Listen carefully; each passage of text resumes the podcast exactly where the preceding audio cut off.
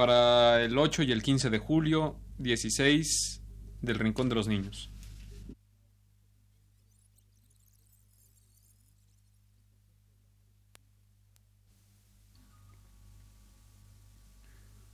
Radio Universidad presenta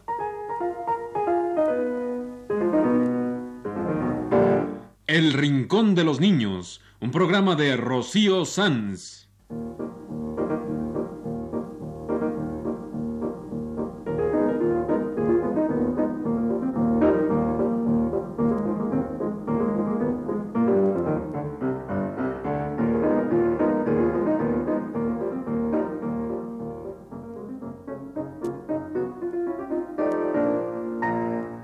Semanas, a esta misma hora, los esperamos aquí con cuentos e historias verdaderas, con música y versos, con fábulas, noticias y leyendas para ustedes en el Rincón de los Niños.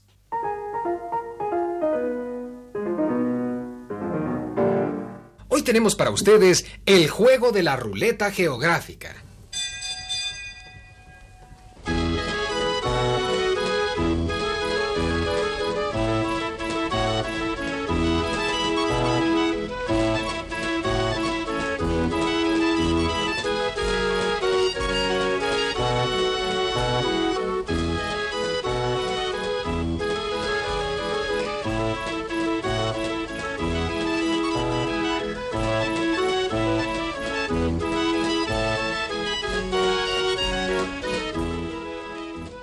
La ruleta geográfica es un juego muy bonito.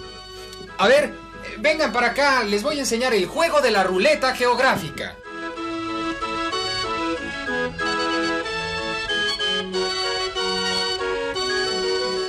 Bueno, nos ponemos todos alrededor de una mesa. Eso es. Y en el centro de la mesa ponemos un globo terráqueo. ¿Un qué? Un globo terráqueo. Míralo, este globo que es la Tierra y que tiene todos los países pintados. Mira cómo da vueltas. Mira cómo gira. ¡De veras! Da vueltas como una ruleta. Exacto. Este globo terrestre nos va a servir de ruleta. Todos nos ponemos alrededor y el globo en el centro de la mesa. Ahora pongo un lápiz cerca del globo. Más arriba o más abajo, pero sin tocar el globo. El lápiz nos va a servir como indicador de la ruleta. Ya sé, el globo es la ruleta que da vueltas y el lápiz es el indicador para cuando se pare la ruleta. Exacto. El juego consiste en darle vueltas al globo como una ruleta y donde se pare, en el país que nos señale el lápiz, ese país nos toca y todos tenemos que decir cosas de ese país. Ciudades y ríos y fronteras. Y datos y nombres, y también cuentos y leyendas. Vamos a darle al juego de la ruleta geográfica.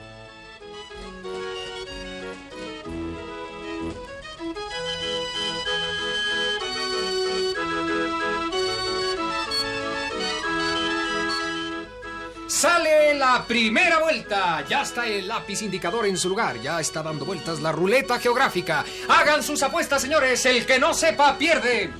Ya se está parando, ya se está parando. A ver dónde queda el lápiz.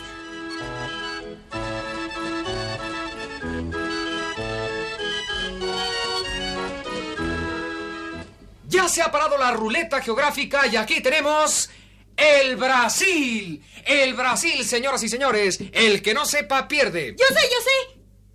Mm, el Brasil es un país grandotote, el más grande de Latinoamérica. La capital es Brasilia. Mira, aquí está en el centro. Otra ciudad grande del Brasil es Río de Janeiro. Aquí abajito, en la costa. Aquí está Río de Janeiro.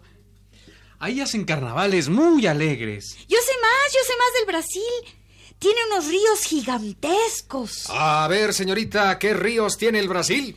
El Amazonas. Eh, el Amazonas. El Río Negro. El Madeira. El Paraná.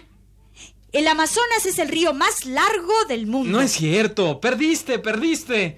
El Amazonas no es el río más largo del mundo. El río más largo del mundo es el Nilo en Egipto. El Amazonas es el segundo. Que pague prenda, que pague prenda. Sí. Como prenda tienes que buscar en la enciclopedia y decirme todo lo que te pregunte sobre el Brasil. A ver, a ver, a ver. ¿Lista? Espérate, espérate. Mm, Bem. Bam. Bin. Blan. Apúrate. Espérate. Br, br- Brasil. Listo. ¿Cuál es la capital? Brasilia. ¿Qué idioma se habla en Brasil? Mm, El portugués. ¿Qué moneda se utiliza? El cruceiro. ¿Y dónde queda el Brasil? En América del Sur. Mira, aquí lo tenemos pintadote. Por el norte limita con las Guayanas, Venezuela y Colombia. Por el oeste con Perú, Bolivia, Paraguay. Por el sureste con Argentina y Uruguay. Y por el lado este con el Océano Atlántico. Y ahora, el premio de la ruleta geográfica. Música del Brasil.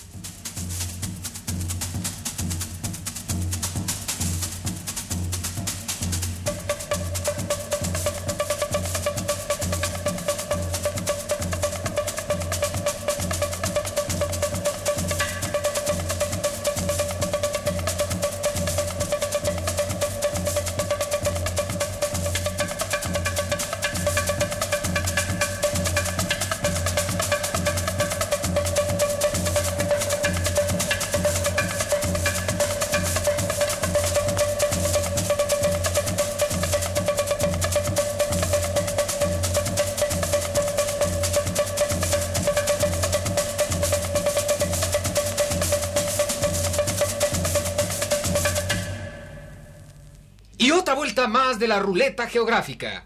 Aquí tenemos el globo de la Tierra que va a girar y nos va a dar otro país. Oye, oye, pero este globo tiene pintada mucha agua. Mira, tiene muchos mares pintados de azul. ¿Qué hacemos si el lápiz nos viene a quedar en medio del mar? Si la ruleta geográfica se para en medio del océano, se busca la isla más cercana a la derecha o el país más cercano a la derecha. ¿De acuerdo? Bueno. Sale la segunda vuelta del globo terráqueo.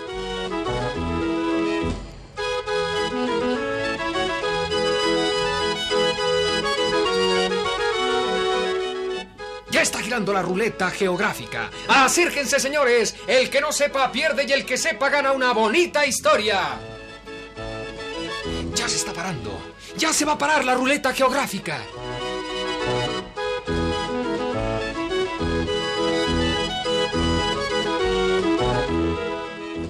y se ha detenido. Aquí tenemos, aquí tenemos el Mar del Norte y a la derecha Dinamarca. Dinamarca, señores y señoras. Y ahora sí voy a perder. Yo no sé nada de Dinamarca. Solo sé cuentos y leyendas. Pues fíjate bien y aprende. Aquí está Dinamarca, una punta de tierra que le sale a Europa, al norte de Alemania. Tiene muchas islitas. Y enfrente, al norte, al otro lado del mar, están Noruega y Suecia. Pero Dinamarca es chiquitita. Yo no sé nada de Dinamarca. Yo sí sé, yo sí sé. Eh, La, la capital es Copenhague, el idioma que hablan es el danés y, y la moneda que usan se llama corona. Eso es, la capital de Dinamarca es Copenhague. El idioma es el danés y la moneda es la corona. ¿Quién da más? Ya me acordé de algo de Dinamarca. Allí nació Hans Christian Andersen, el de los cuentos de Andersen. Y hay en Copenhague una estatua de una sirenita que está a la orilla del mar para recordar el cuento de la sirenita de Andersen. Y Copenhague, la capital, está en una isla a la derecha del país, cerquita de Suecia. Y otras ciudades importantes son Odense y Helsingor. Mm, No tiene ríos muy grandes, pero en las costas hay muchas bahías pequeñas que se llaman fiords. Fiords. Yo me sé un relato sobre los fiords de Dinamarca. Lo leí en un libro que se llama Vivi. Es el libro de una niñita de Dinamarca que cuenta cómo es su país. Muy bien nuestro juego de la ruleta geográfica. Y ahora el premio. Nos vas a contar un relato sobre Dinamarca del libro Viví, la niña dinamarquesa, de Karen Michaelis.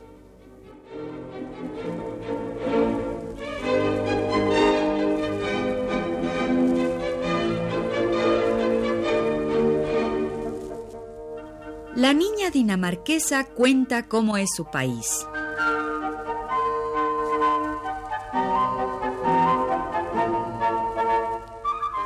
Poco más o menos donde limita Alemania con el Mar del Norte y con el Mar Báltico, entre estos mares queda una faja de tierra.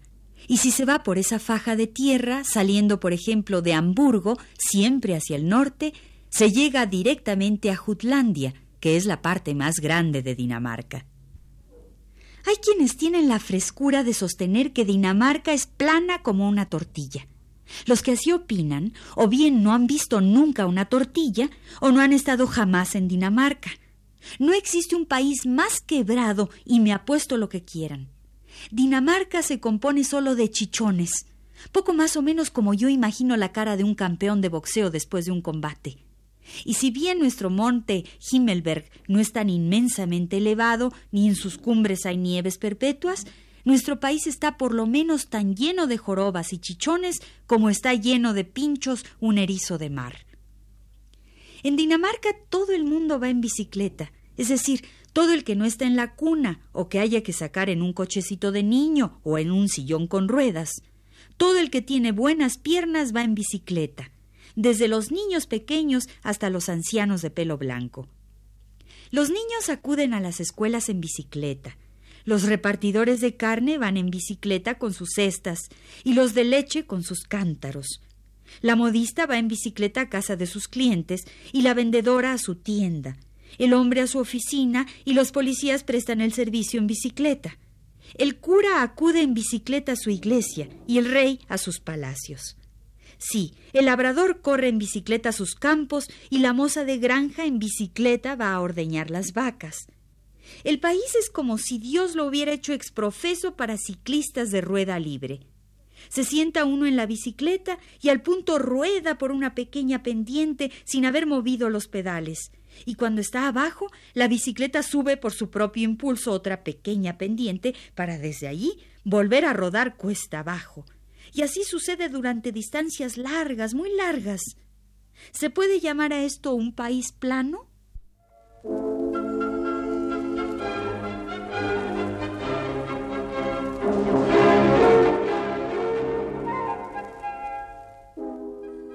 Dinamarca es el país más bello del mundo, dice el dinamarqués, y él lo debe de saber mejor que nadie, puesto que vive allí Además se hablan tantas clases diferentes de dinamarqués como idiomas distintos se hablan en Europa. Eso proviene de la forma del país. Casi se podría creer que cuando Dios quiso crear Dinamarca, se le cayó de la mano la bola de tierra que había cogido y se le rompió en muchos pedazos. Esos pedazos grandes y pequeños convirtiéronse en islas, menos Jutlandia que quedó pegada a Alemania y por consiguiente es una península. Muchas islas son tan pequeñas que da miedo verlas cuando hay una tormenta y el viento sopla contra ellas. Pero por lo menos que yo sepa, hasta ahora el viento no se ha llevado ninguna. Lo que sí ha sucedido es que el mar ha empezado a subir y se ha tragado casas y árboles, vacas y hombres. Frente a la costa occidental de Jutlandia había unas cuantas islas pequeñas y modestas, incapaces de hacer daño ni a una mosca, y un día desaparecieron. Donde estuvieron esas islas, brilla el mar tan tranquilo como si allí no hubiera pasado nada. El mar tiene intenciones muy malignas.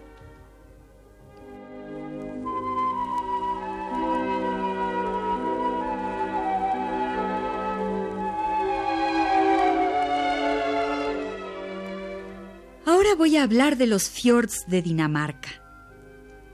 Todos vosotros sabéis lo que es un río porque ríos hay bastantes en todas partes. En Dinamarca se les llama fjords. Viene a ser lo mismo y sin embargo es un poco diferente. Un fjord es una hendidura que entra en la tierra y esa hendidura está llena de agua.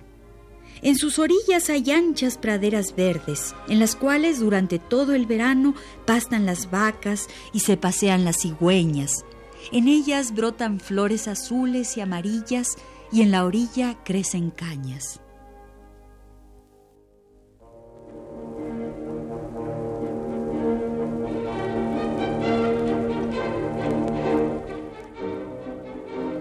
Pero cuando el mar se pone de mal humor y no hay nadie más caprichoso que el mar, empieza a gritar y a jugar detrás de las olas y hace que éstas se metan en los fiords que están ya tan llenos de agua que no cabe más.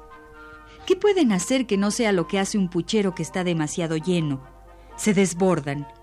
Donde hay praderas no importa, porque a las flores no les perjudica gran cosa estar dentro del agua, y las vacas huyen corriendo y las cigüeñas volando. Pero muchas veces hay una ciudad junto a un fiord y entonces la cosa es más grave. Cuando el agua llega espumeante con el viento que la empuja y la fustiga, no tiene tiempo de reflexionar, sino que echa a correr como correríais vosotros si os persiguiera un perro muy grande, y corre hasta por la ciudad.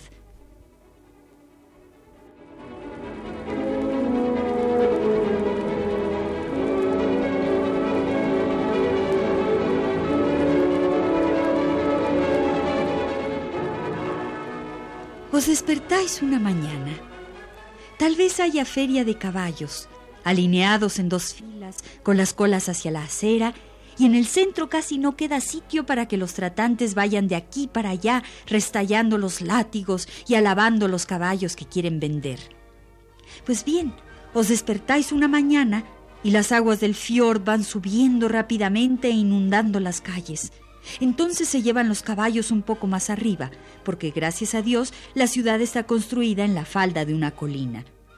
Pero las casas se tienen que quedar quietecitas, porque no se les puede atar una cuerda y subirlas por las colinas como a los caballos. Y en las casas de Dinamarca no se vive solo en la planta baja, en el primer piso y quizá en la buhardilla. No, que también se vive en los sótanos. Eso no es muy elegante, pero es barato, desde la calle hay una escalerita de piedra que conduce al sótano y allí vive la gente que no tiene mucho dinero. El agua cae de la calle por la escalera de piedra, se mete por los intersticios de las puertas y va invadiendo los cuartos. Los muebles empiezan a nadar.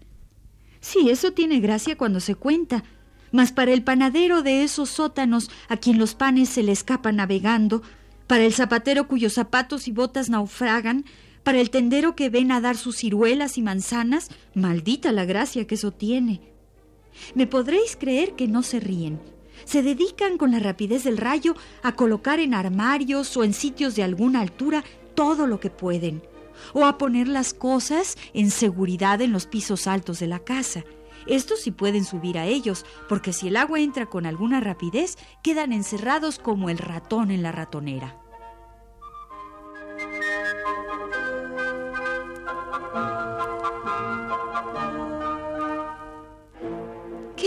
Aspecto creéis que toman las calles de la ciudad cuando las invade el agua?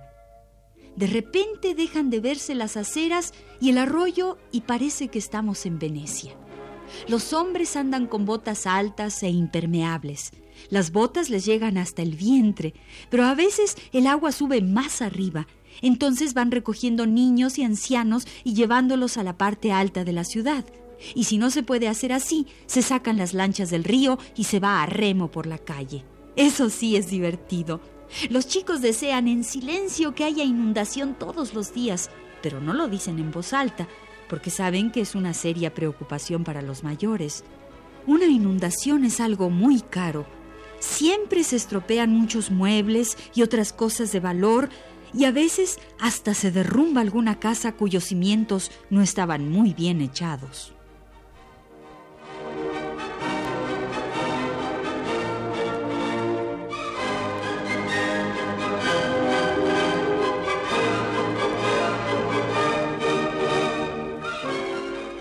Este fue el relato de Vivi, la niña dinamarquesa, que nos contó de su pequeño país. Y ahora, el último de los programas del Capitán Cosmar, una charla sobre apariciones celestiales en los años 50.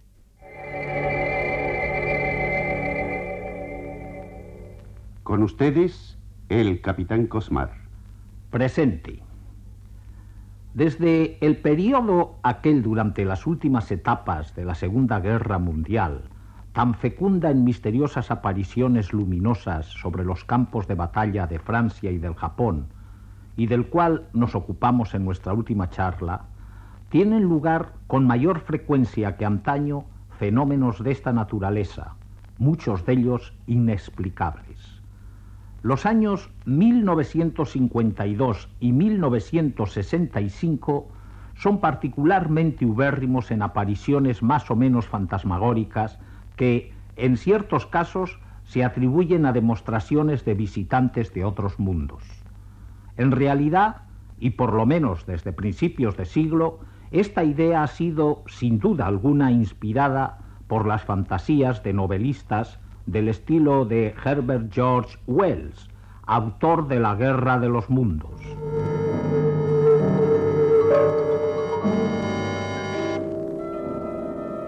Estoy seguro de que algunas de las quimeras que inquietaron a los hombres de aquellos y posteriores tiempos fueron inspiradas por lecturas de aquella clase. La Guerra de los Mundos fue escrita en 1898 y la primera traducción al español se publicó algunos años más tarde, siendo yo todavía un muchacho, y aún recuerdo la impresión que nos causó su lectura a los jóvenes de mi generación. Cuántos atardeceres de aquellos días, en lugar de regresar a nuestros hogares a la salida del colegio, subíamos a las colinas cercanas a la villa de Bilbao, en España, para atisbar el cielo con un pequeño catalejo pero nunca avistamos discos ni cilindros ardientes, ni nos persiguió marciano alguno. Todo lo más, el paso de alguna estrella fugaz, lo que no nos emocionó demasiado, porque ya teníamos noción de lo que son los aerolitos. Incluso algunos recordábamos todavía las noches de junio de 1910, cuando veíamos el cometa Halley y hasta rezábamos novenas para que no se acabase el mundo si se acercaba demasiado a la Tierra.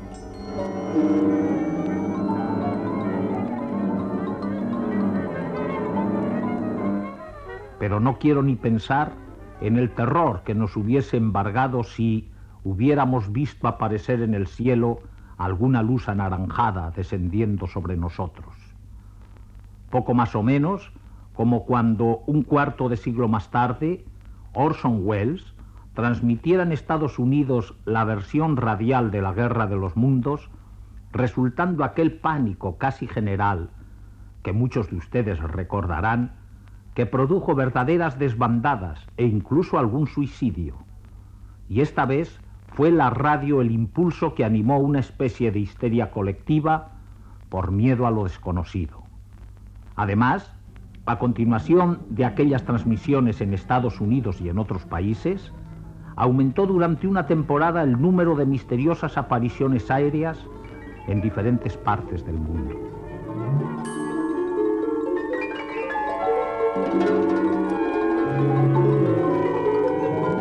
Después de los libros y de la radio, la televisión, ese maravilloso sistema de comunicación de masas, ha venido a crear nuevas exaltaciones imaginativas que en muchos casos preparan el ánimo para ver visiones o interpretar como tales algunos fenómenos naturales.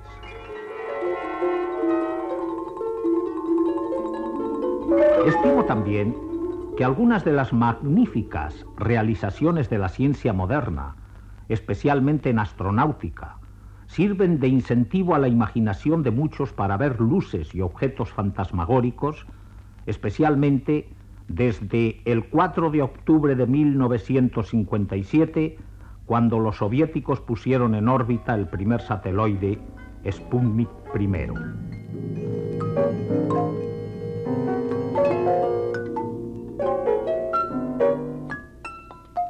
Son después ya muchas las veces que rusos y americanos lograron poner en el espacio diversos artefactos, primero sin dotación y luego pilotados, e incluso circunvalar la Luna y realizar transbordos de personas en la aerosfera y más allá. Así, en los últimos tiempos no son sólo la literatura fantástica, la radio y la televisión, sino también los espectaculares avances de la ciencia los que han hecho que el hombre vea el universo desde una nueva dimensión. Y son ya legión los que piensan que si el género humano puede romper los atamientos de la gravitación en nuestro pequeño planeta, ¿por qué los presuntos habitantes de otros mundos no van a ser capaces de venir a visitarnos de cuando en cuando y quizá a conquistarnos y colonizarnos. Impresiones y presentimientos de este tipo se generalizan y difunden casi siempre después de apariciones que hayan sido objeto de gran publicidad. La curiosidad y el temor son contagiosos y muchas veces preparan el ánimo para ver visiones.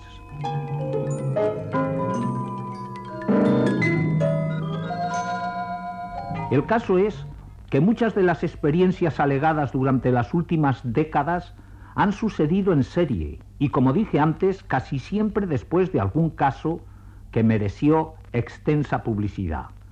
Así, después de la temporada de 1944 a 1945, tan abundosa en extraños fenómenos aéreos sobre las zonas de guerra en Alemania y en el Japón, los años 1952 y 1965 se destacaron notablemente por la frecuencia de tales inexplicables apariciones. Durante el año 1952 se registraron, y muchas de ellas se investigaron, nada menos que 1.515 apariciones de platillos y luces volantes. Y no todos los testigos fueron personas rústicas o excesivamente impresionables, cuyos testimonios pudieran ponerse en tela de juicio. Vamos a citar como ejemplos algunos de ellos.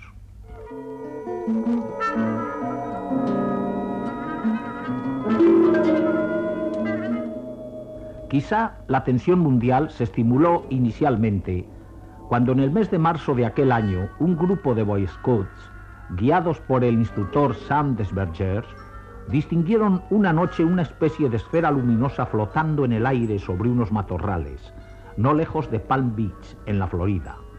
Según los dos o tres muchachos que no emprendieron la huida, quizá porque se lo impidió el temblor de sus piernas, y el instructor Sam Desbergers, que permaneció con ellos, la esfera comenzó a elevarse de pronto, mas no sin antes lanzar sobre los espantados terrestres una ráfaga ardiente que les derribó en tierra, incendiando además sus ropas y sombreros, aunque ninguno de ellos sufriera quemaduras de importancia.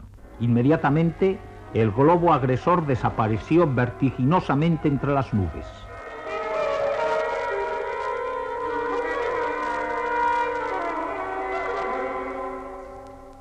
La agresividad de este platillo volante, o lo que fuese, despertó tremenda inquietud en muchos ánimos, pues las gentes, especialmente en Norteamérica, no habían olvidado el dramático incidente ocurrido cuatro años antes, el 7 de enero de 1948, en Fort Knox, Kentucky, cuando el capitán Tomás Mantel de las Fuerzas Aéreas Americanas perdió la vida en persecución de otro brillante objeto esférico que volaba a gran altura sobre aquel estado.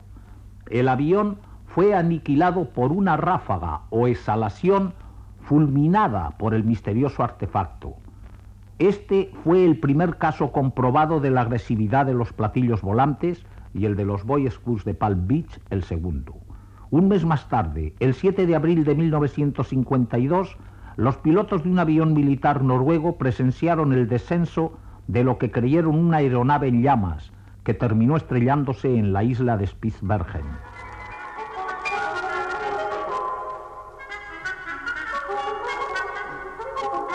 Un equipo de salvamento enviado a la isla no pudo hallar restos de aeroplano alguno y solamente descubrieron un extraño disco destrozado y calcinado compuesto de materias desconocidas en nuestro planeta. Por lo menos, tal fue el informe de la comisión noruega encargada de la investigación.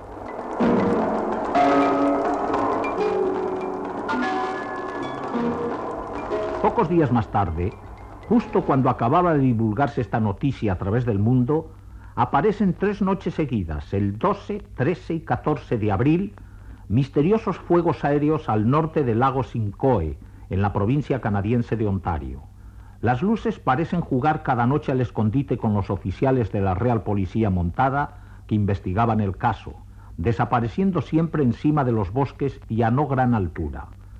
Estas apariciones fueron denunciadas por forasteros que viajaban en automóvil por aquella comarca, pero algunos vecinos declararon que las luces aparecían con tal frecuencia que los residentes ya no le daban importancia alguna y recordaban que en alguna ocasión se habían atribuido al metano o gas de los pantanos, que al mezclarse con el aire es inflamable. No obstante, en 1952 pocos eran los que se conformaban con esta explicación. Ya en mayo, la noche del 16, en Maryland, Estados Unidos, aparecen en el aire, cerca de un cruce de caminos, varias esferas de fuego y una de ellas se desprende de la formación para perseguir a un coche de la policía de carreteras. Y después de esto, a lo largo de todo el verano de 1952, son los Estados Unidos escenario de extrañas apariciones aéreas. En Salisbury, en el mes de junio, centenares de personas ven volar en pleno día una especie de resplandeciente bañera que desaparece velozmente en el horizonte. En Missouri, durante el mismo mes y el siguiente, las luces y los resplandores que de vez en cuando aparecen sobre Mont Brown desconciertan a los hombres de ciencia que las observan un día y otro, y así sucesivamente. Pero el caso más extraño y probablemente uno de los ejemplos más patentes de histeria colectiva ocurrió el 21 de agosto en Flatwood, em, West Virginia, donde los vecinos afirman haber visto descender de un platillo volante posado en tierra unos horripilantes monstruos enanos que parecen interesados en recoger muestras de plantas para volver a embarcar en su ultraterreno vehículo que desaparece enseguida en el espacio.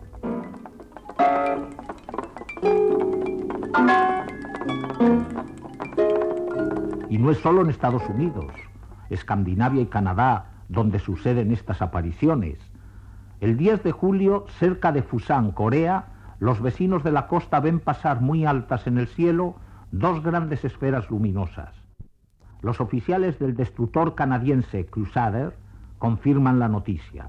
En octubre le toca el turno a Francia, cuando docenas de vecinos de Gaillac, departamento de Tarn, observan una formación de 16 platillos volantes que parecen escoltar a otro mucho mayor y de forma ovalada. Días más tarde, sobre el aeropuerto de Le Bourget, se ve otro extraño disco que se mueve como una inmensa hoja llevada por el viento.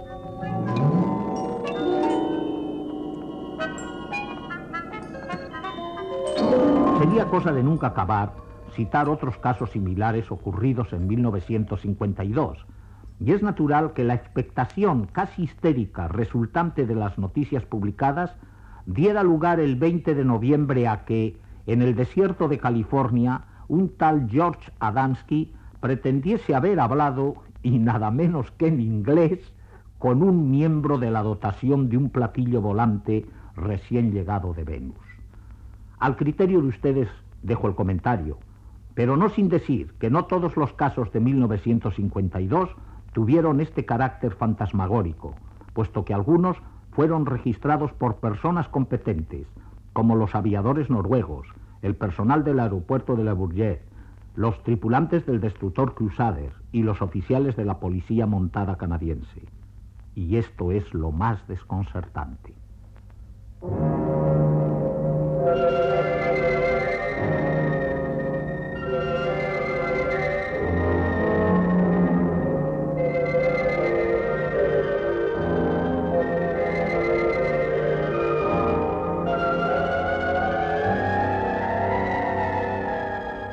Han escuchado ustedes una charla de la serie La misteriosa aerosfera, preparada por el capitán Cosmar para el Servicio Internacional de Radio Canadá, con la idea de explicar ciertas apariciones de luces y objetos no identificados todavía en el océano gaseoso que envuelve el globo en que vivimos.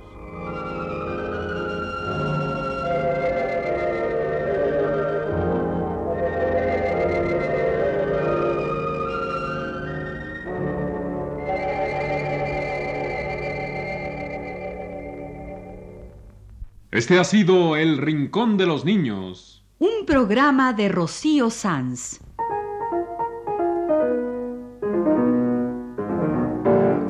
Asistente de producción, Leonardo Velázquez.